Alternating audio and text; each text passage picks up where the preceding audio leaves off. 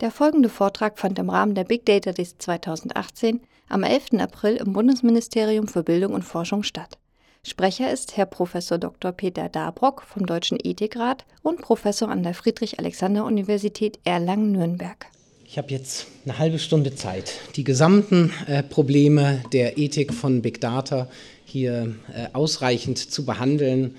Wunderbar, das werden wir natürlich alles schaffen. Also, es kann äh, nur darum gehen, Ihnen einen äh, Geschmack für die äh, Weite und hoffentlich auch die äh, Bedeutung des Themas äh, zu machen. Wir werden weiteres äh, debattieren. Ich kann manches nur anreißen, aber meine Grundidee ist tatsächlich erstmal einen sehr allgemeinen Frame Ihnen zur Verfügung zu stellen und das Ganze läuft dann sowieso auf eine Offline-Welt erzeugte Leseempfehlung äh, hinaus, ähm, sodass Sie dann das alles dann noch einmal, so Sie mögen, in unterschiedlichen Graden äh, vertiefen können.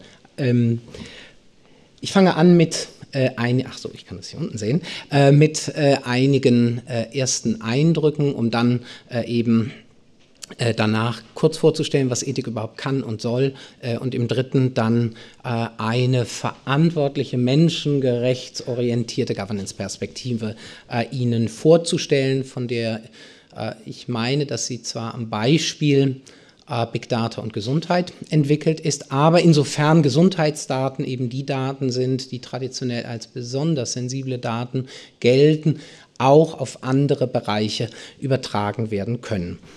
Ich fange mit einigen Eindrücken an. Äh, Sie kennen, ähm, entweder weil Sie es äh, gelesen haben oder weil Sie den Film äh, gesehen haben, den Roman The Circle von Dave Eggers literarisch äh, vermutlich nicht eine der obersten Hochproduktionen, ähm, aber ähm, vom Szenario, das entwickelt worden ist, äh, durchaus ähm, ein äh, überaus ähm, herausforderndes Szenario, nämlich der Grundgedanke zu sagen, was ist, wenn unsere vier schönen Gaffers äh, in der Hand eines einzigen äh, Konzerns sind. Und das muss gar nicht so weit entfernt sein, denn wenn Sie sich die ungeheure ähm, Innovationsdynamik äh, der Designfirma Apple anschauen, äh, dann kann das durchaus sein, dass diese Firma äh, in nicht allzu langer Zukunft tatsächlich von äh, einem der anderen GAFs äh, dann aufgekauft wird. Und dann hätte man äh, nicht mehr das Gleichgewicht in der Formation, wie es jetzt ist. Und dann könnten möglicherweise auch die Daten ähm, die das A gesammelt hat, äh, dann noch in äh, den Datenpool der anderen äh, oder einen der anderen äh, integrieren. Und das könnte zu einer Unwucht führen, die die ganze westliche Wirtschaft nochmal herausfordert. Und keiner redet in unseren Debatten, das war ein weiterer Beitrag dieses Handelsblatt-Interviews, keiner redet in den äh, Debatten darüber, dass der, die eigentliche Herausforderung natürlich auch in dem amerikanisch-chinesischen ähm, äh, Kompetition äh, besteht, also über Alphabet und Tencent. Äh, jedenfalls das ähm, Motto dieser äh, The Circle Firma is Secrets are Lies, Sharing is Caring and Privacy is Theft. Und wenn Sie das Motto lesen, dann lädt das ja geradezu dazu ein, dass man sagt, naja, eins, ich unterstelle das jetzt mal hier im Raum, ähm, teilt keiner, drei teilt auch keiner und dann hat man die Anmutung, zwei ist auch schlecht. Ja? Äh, aber das muss nicht unbedingt äh, sein.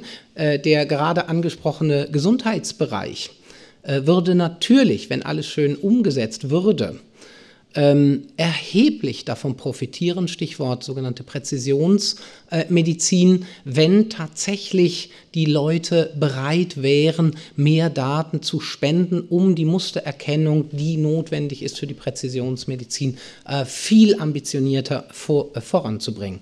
Also Sharing is Caring erscheint mir unter gewissen Bedingungen äh, durchaus als ein Plädoyer, über das man jedes genau in einer verantwortungsethischen, menschengerechten Perspektive äh, sehr wohl äh, nachdenken kann, wiewohl wir eben alle wissen, dass damit äh, Fragen von äh, Datenschutz, von Privacy äh, auf dem Spiel stehen. Aber es steht jedenfalls dahinter ähm, ein Gedanke, den man durchaus äh, würdigen kann. Und das zeigt eben äh, die ganze Ambivalenz äh, im Bereich ähm, Big Data. Ein zweites Beispiel aus dem Gesundheitsbereich, das sehr typisch für Big Data, für die Möglichkeiten von De- und Rekontextualisierung äh, ist und dass bei Rekontextualisierung plötzlich äh, Informationen emergiert, kann man fast sagen, äh, werden können, äh, die plötzlich eine immense Gesundheitsbedeutung äh, bekommen. Also jetzt nur um das Beispiel Gesundheit noch einmal aufzugreifen, weil es eben so relevant ist für ähm, die informationelle Freiheitsgestaltung der Menschen, dass eben unter Big Data Bedingungen alles gesundheitsrelevant werden kann, selbst normale Posts und Likes und Communications äh, bei Facebook. Und Facebook bietet außerhalb von Europa äh, weltweit ein Tool an, dem man auf Seite 87 der allgemeinen Geschäftsbedingungen wahrscheinlich auch zugestimmt hat, ähm, dass äh, man bei, äh, bei bestimmten Mustererkennungen darauf hingewiesen wird, dass man eine Neigung zu Depression oder sogar zu Suizid äh, hat. Und dann werden einem hier, also Maria, du hast ein Problem. Äh, wir haben hier drei Varianten. Ähm, entweder kannst du eine Helpline, äh, eine, Hotline anrufen, da sind die folgende Nummer. Ähm, oder wir informieren Freunde von dir. Äh, oder hier sind die zehn besten Tipps, Suizid zu verhindern. Ähm, und dann kann äh, Maria äh, handeln. Das ist ein Beispiel dafür, äh, was unter Big Data äh, in einem auch existenziellen Bereich äh, durch die De- und Rekontextualisierung von Daten durch Mustererkennung, und das Stichwort ist vorhin auch schon einmal gefallen, eben nicht durch eine Kausalanalyse, sondern durch Mustererkennung äh, möglich ist und welche Implikationen das äh, haben kann. Ich würde hier Eulen äh, nach ähm, Athen tragen, wenn ich ähm, die Bereiche, in denen äh, Big Data noch eine Transformation, gegebenenfalls sogar eine Disruption ähm, unserer individuellen und ähm, gesellschaftlichen Lebensverhältnisse darstellt, wenn ich das en Detail entfalten würde. Und ich käme auch gar nicht zu den Punkten, die für die Ethik dann äh, besonders wichtig wären. Insofern will ich das hier nur schlagwortartig andeuten, weil hier im Raum viele sind, die wahrscheinlich auch an den einzelnen Initiativen, die jeweils vom äh, BMBF oder BMWI äh, gefördert worden äh, sind, sich äh, beteiligt haben. Der Bereich des autonomen Fahrens als ähm, besondere äh, ethische Herausforderung hier für von meiner Seite nur äh, der Hinweis, äh, wir verbauen die Chancen äh, dieser Entwicklung, wenn wir jetzt schon ähm, sogenannte moralische Dilemmata lösen wollen, ob wir äh, die Oma, die links auf der Straße ist, oder das Kind, das rechts auf der Straße ist, umfahren oder uns selber opfern, indem wir vor die Mauer fahren, die noch davor ist. Das ist ja äh, das Niveau der ethischen Debatte, wie sie derzeit weltweit oft geführt wird. Das ist meines Erachtens ähm, der Tod im Topf für diese Debatte, im wahrsten Sinne des Wortes, weil wir uns kulturell, und das hat auch was mit Ethik zu tun, kulturell an diese Situation äh, gewöhnen müssen. Stellen Sie sich einmal vor, man hätte 1900 den Menschen gesagt, stellt euch mal vor, wir führen jetzt eine Technik ein, da tuckerten diese paar komische sich bewegenden ähm, Mobile rum, ähm, und hätte denen gesagt, Leute, das wird mal die Supertechnologie fürs 20. Jahrhundert. Kleiner Haken dabei, 1,5 Millionen Tote jedes Jahr. Was glauben Sie, ob das eingeführt worden wäre? Wahrscheinlich nicht. Und wir reden hier über die Dilemmata-Situation, wo es vielleicht noch 20, 30 nicht zu lösende Fälle gibt. Aber wir können die 1,5 Millionen möglicherweise signifikant senken. Also das halte ich von daher ähm, für einen erheblichen Fehler, die ethischen Debatten äh, zum autonomen Fahren äh, mit diesen Dilemmata-Situationen äh, in den Blick nehmen zu wollen.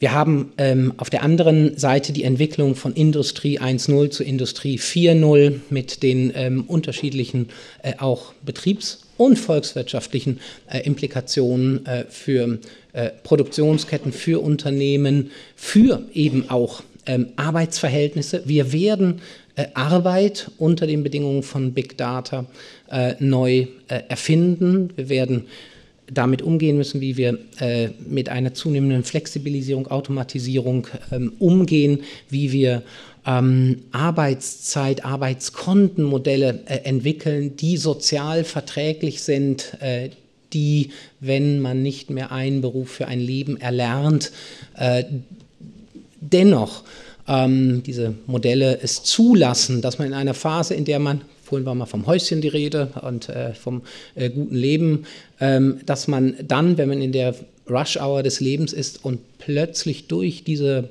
hohe Flexibilisierung, die sich andeutet, ähm, dann plötzlich aufgefordert ist, tatsächlich vielleicht noch was Neues, was Erweiterndes äh, zu lernen, dass man dann trotzdem nicht ein Lebensmodell komplett abbrechen muss.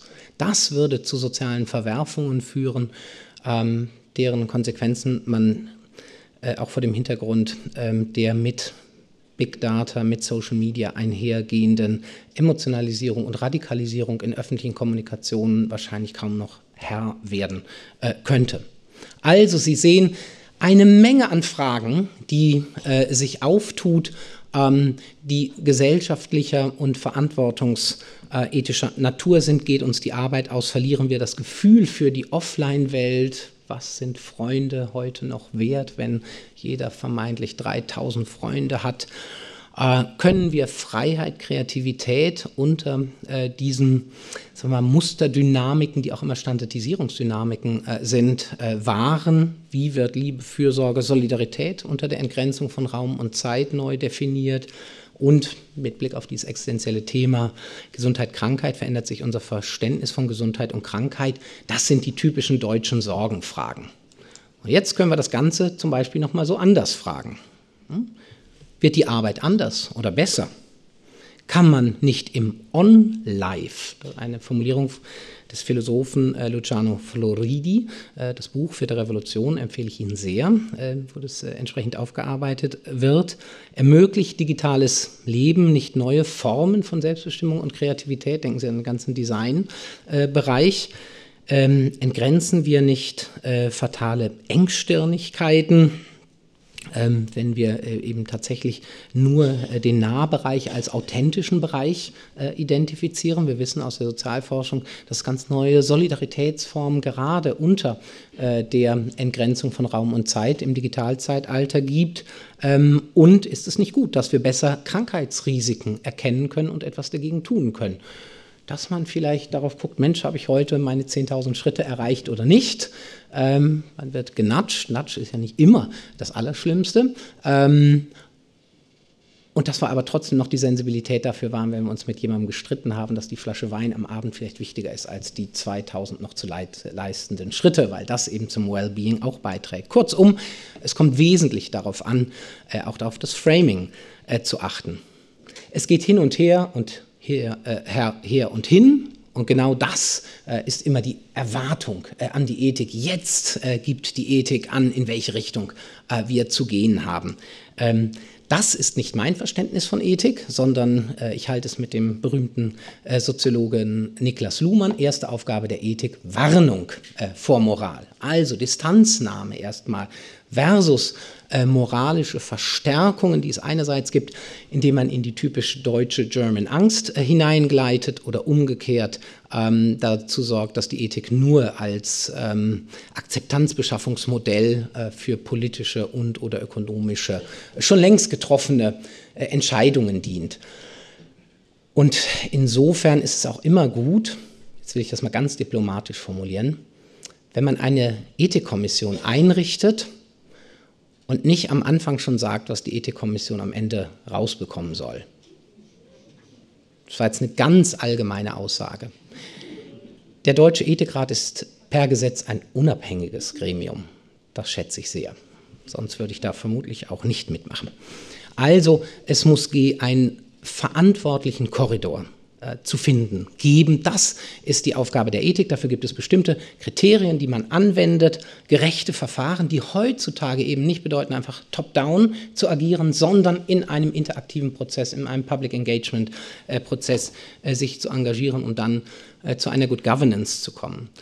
Und bei diesen ethischen Kriterien haben wir in der Blick, im Blick in der Regel individuumsbezogene Kriterien. Das Allerwichtigste das Kriterium der Menschenwürde, ähm, was immer nicht nur abwehrrechtlich äh, gemeint ist, sondern eben auch immer die Befähigung zu einem eigenverantwortlichen Leben äh, in den Blick nimmt. Wir haben Gemeinschafts- und Gesellschaftskriterien und wir haben eben auch zunehmend wichtig ähm, eben auch umweltbezogene Kriterien. Mit so etwas kann man dann eben unter Beachtung der dann in sich nochmal strittigen Formulierung von Partizipation und Transparenz äh, dann äh, eben an die öffentliche Diskussion solcher Fragestellungen äh, herangehen. Und das dürfte damit anfangen, dass man sich eben fragt, in welcher Welt bewegen wir uns, wenn wir Big Data in den Blick nehmen. Ich neige eben dazu, tatsächlich äh, die Formulierung on-life äh, zu bevorzugen gegenüber den anderen Formulierungen, weil sie sehr schön deutlich macht, selbst wenn wir weiter offline leben, was wir natürlich alle auch wollen, sind wir de facto immer schon auch in einer Online-Welt. So wie, das kann man sich gut veranschaulichen, wenn man darüber nachdenkt, wo erleben wir wilde Natur. Wilde Natur auf unserem Planeten gibt es eigentlich nur als, Rück, als sozusagen artifizielle Rückzugsorte äh, der menschlichen Kultur. Denken Sie an, ähm, denken Sie an äh, Nationalparks. Und dann schauen Sie sich mal die Geschichte des äh, Yosemite Nationalparks an, äh, wie wild da die Natur war. Das Gegenteil ist der Fall.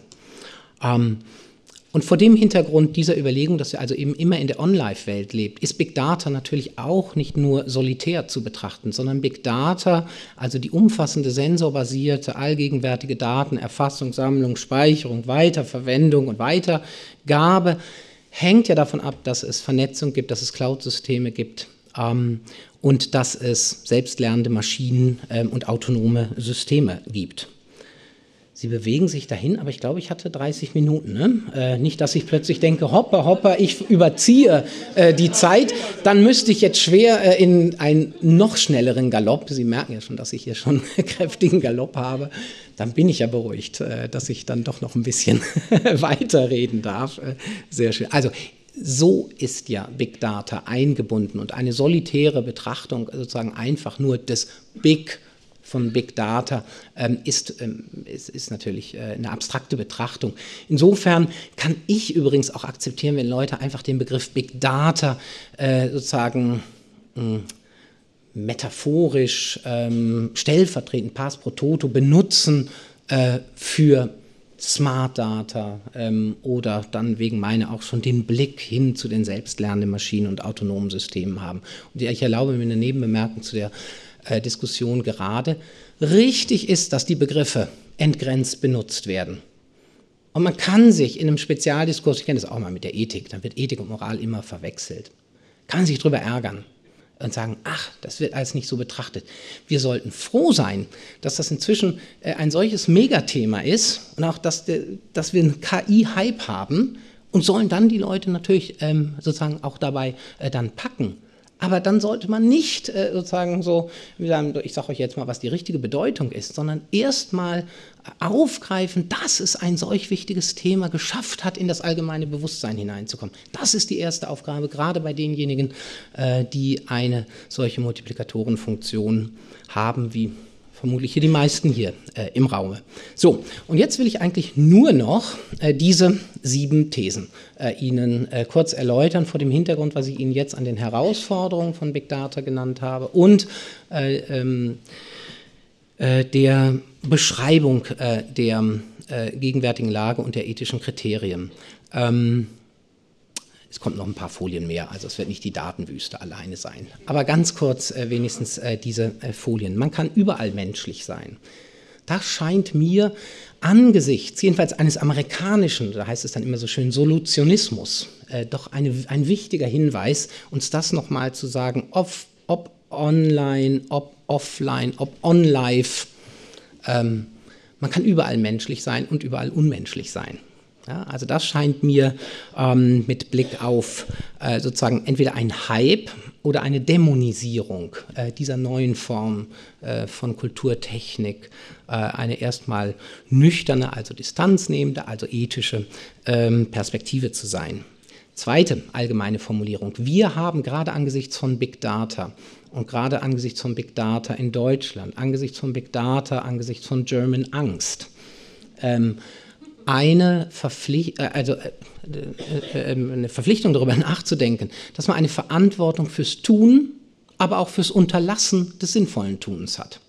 Ja, also es, gerade in Deutschland muss man eben immer sagen, Ähm, die Verantwortung besteht nicht nur darin, bestimmte Dinge zu unterlassen, sondern auch, wir haben eine Verantwortung dafür, wenn wir gute Dinge unterlassen, also bestimmte Strategien äh, nicht äh, entwickeln, um jetzt mal volkswirtschaftlich betrachtet, um die Volkswirtschaft so am Laufen äh, zu halten, äh, dass dadurch ähm, soziale Spannungen nochmal verstärkt werden, eben auch.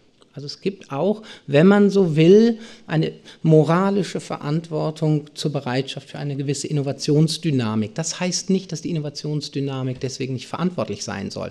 Also das Modell von Responsible Research and Innovation soll ja genau das äh, zum Ausdruck bringen. Aber ich glaube, in Deutschland muss man das äh, tatsächlich auch nochmal äh, eben sagen. Die mit diesem Prozess zusammenhängenden Risiken einer mit einer verantwortlichen, responsible Governance äh, zu begegnen, darf nicht dazu führen, dass man primär das Individuum adressiert. Das waren, wenn Sie sich erinnern, in den letzten drei, vier Jahren immer die üblichen Appelle. Sei datensparsam, gebt keine äh, Passworte zu leicht weg, ähm, achtet darauf, mit wem ihr den äh, Kontakt wählt. Am besten lernt Programmieren.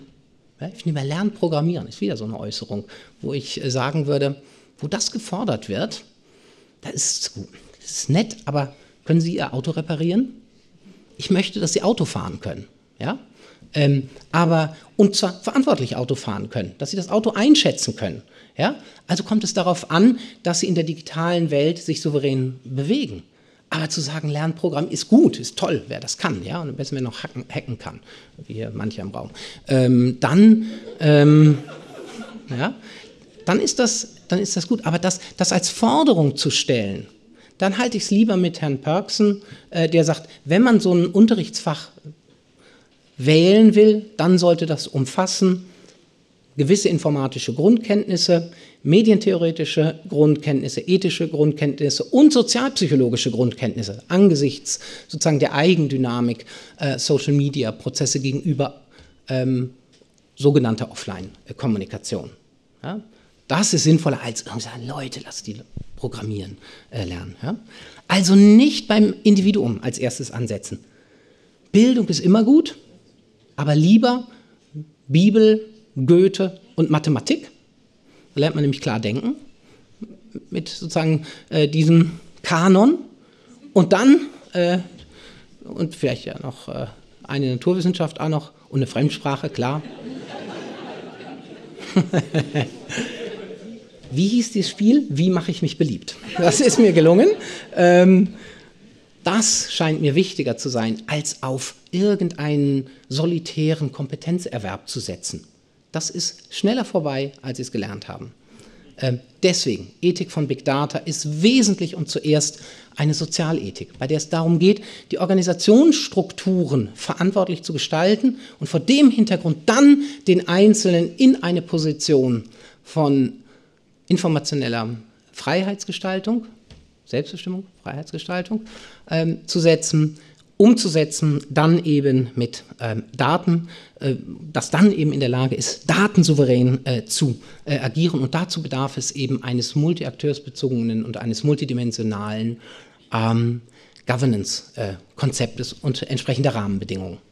Und das will ich Ihnen nur ganz kurz im Einzelnen entfalten, eben an dem Beispiel, tatsächlich noch fünf Minuten dafür, ähm, der Stellungnahme, die der Deutsche Ethikrat Ende November 2017, äh, Sie sehen, es gab da Minister, die wir jetzt nicht mehr äh, im Amte haben, äh, die diesen Text ähm, entgegengenommen haben, ähm, wo wir am Themenfeld Gesundheit uns den ethischen, den gesellschaftlichen Herausforderungen von Big Data gestellt haben und wo wir versucht haben, den alten Gedanken des Datenschutzes zu transformieren, wetterfest zu machen für das Big Data-Zeitalter.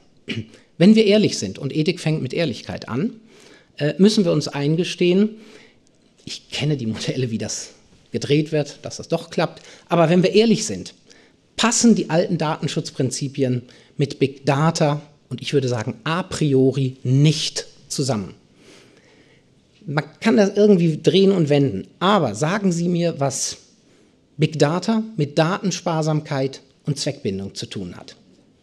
Wenn die Zweckbindung darin besteht, Muster zu erkennen, ja, dann, äh, ist, das, äh, dann ist das wohl so. Und dann ist die Datenspar, dann ist auch kein Datum zu viel. Also so viele Daten wie möglich und keins ist zu viel. Das wäre dann Datensparsamkeit. Aber Sie merken alle, das sind doch wirkliche Verdrehungen der Begriffe. Also sagen wir, was ist die Grundidee, die hinterm Datenschutz steht? Und die Grundidee hinterm Datenschutz ist die informationelle, ähm, also Selbstbestimmung. Wir haben es, weil wir nach vorne hinblicken, Freiheitsgestaltung genannt. Die Grundidee äh, unserer Stellungnahme ist zu sagen, nicht primär inputorientiert, sondern outputorientiert äh, zu denken. Also, ähm, was kann der Einzelne machen, welche Rahmenbedingungen braucht es, dass er Daten souverän mit seinen Daten umgehen kann und nicht welche Restriktionen, die sind sowieso, sobald man sie erlasst, drei Monate später irgendwie äh, geoutdatet. Ähm, welche Rahmenbedingungen braucht es so, damit der Einzelne Privatheit weiter gestalten kann, gestalten kann. Und zwar Privatheit jetzt nicht als Abgrenzungsfunktion, sondern als Controllability äh, verstanden. Das äh, ist eigentlich äh, das Modell, äh, auf das wir an der Stelle setzen. Also neben Potenzialen erschließen, das war der Punkt, den ich genannt hatte, dass es eine Verantwortung dafür gibt, dass man ähm, äh, auch Dinge zulässt und ermöglicht. Das setzt bei uns in Deutschland beispielsweise äh, die Frage nach der Standardisierung von ähm, äh, von, von Daten und Datenströmen äh, und Annotationen voraus. Ich erinnere mich an das Kick-Off-Meeting der Medizininformatik-Initiative, äh, erstmal irgendwie klar war, und zwar ja noch einer der Hintergründe, äh, das dann zu machen. Ähm, äh, welch ein Wuselwerk äh, da äh, eben entsprechend äh, herrscht. Das wird man zwar durch die, den, die äh, weitere informatische Entwicklung wahrscheinlich beheben können, aber das ist jedenfalls ein Punkt. Darüber hinaus, worüber ich gerade geredet hatte, was im Zentrum steht, die Sicherung der individuellen Freiheit und der Privatheit. Und dieses Modell von Controllability kann, wenn man output-orientiert denkt, neben den wichtigen Gesichtspunkten, die die Datenschutzgrundverordnung jetzt äh, bringt, also Opt-in, Privacy by Design, Privacy by Default, kann zusätzlich noch durch ähm, Datentreuhänder und Datenschnittstellen äh, umgesetzt werden. Ich erwarte nicht, dass jeder Einzelne wie ein besessener iRobot ähm, neben äh, seinen Daten sitzt und die verfolgt, sondern dass das Ganze ähnlich wie eine Serviceleistung natürlich zunächst erstmal maschinell äh, betrieben, die man durch eine App mit äh, unterschiedlichen Default-Einstellungen ändern kann, ähm, maschinell eben abläuft für eine gewisse äh, Gebühr. Das kostet was, ist auch klar. Ähm, das sind aber auch neue Geschäftsmodelle, darf man sagen. Ähm, und dass man auf die Art und Weise eben output-orientiert schaut, ob Daten, persönliche Daten missbräuchlich verwendet werden. Stichwort Bettina Wulff, was dort auf schwerem Klagewege durchgesetzt werden musste, dass dann nicht eine Autovervollständigung eines Berliner Etablissements äh, sich bei Google äh, dann äh, einschleicht dass solche Dinge maschinell quasi vonstatten gehen können. Und wenn das nicht passiert, dass dann ähnlich wie bei einem Virusscanner äh, eine Zahl auftaucht und dann hoppla, und da kann man auch nochmal einstellen, erste Mahnung mach alleine, lieber Datentreuhänder. Und bei der zweiten oder dritten gucke ich mal, ob ich meine Rechtsschutzversicherung ähm, äh, informiere. Das wären Modelle, wie man zusätzlich zu diesem eher restriktiv arbeitenden Modell prospektiv nach vorne Technik freundlich und trotzdem verantwortlich begrenzend eben umgehen könnte. Deswegen gehören dazu eben tatsächlich auch Modelle äh, von Gerechtigkeit und Solidarität, Daten zu spenden, spenden zu können. Access-Problematik ist angesprochen worden. Fragen, ob es so etwas wie einen dynamischen Consent gibt, wo man eben auch mit äh, der Umsetzung von Default-Einstellungen festlegen kann, wo man wie welche Daten äh, zur Verfügung stellt. Und dann ein wichtiger Punkt gerade hier äh, bei einer Veranstaltung, und das ist die letzte Folie, äh, zwischen BMBF äh, und BMWI. Ähm, extrem viel, und das ist jetzt auch die große Herausforderung bei Facebook, die ich eben auch mit den Facebook-Menschen äh, gerade auch ähm, bespreche. Vertrauen zu bekommen ist die eine Sache, Vertrauen zerstört zu haben und dann Vertrauen wieder aufzubauen, die andere Sache. Stichwort grüne Gentechnik in Deutschland. Ja? Ähm, das ist der allergrößte, der allerschwierigste Prozess. Insofern ist Vertrauensbildung und Vertrauenserhaltung Trust Building and Maintaining, ähm, ist äh, für die Wirtschaft, gerade in diesem hochinnovativen Bereich, den viele Menschen eben auch als bedrohlich erleben, von extremer Bedeutung. Und man kann jedem Unternehmen und äh, auch der ganzen Volkswirtschaft im Grunde äh, nur sagen, dass es ein komparativer Wettbewerbsvorteil ist, wenn man hohe äh, Datenschutz- und Datensouveränitätsstandards hält, das ist äh, ein Gewinn und ein Gewinn ist in dem Fall tatsächlich auch Responsible Research and Innovation und auch verantwortungsorientiert.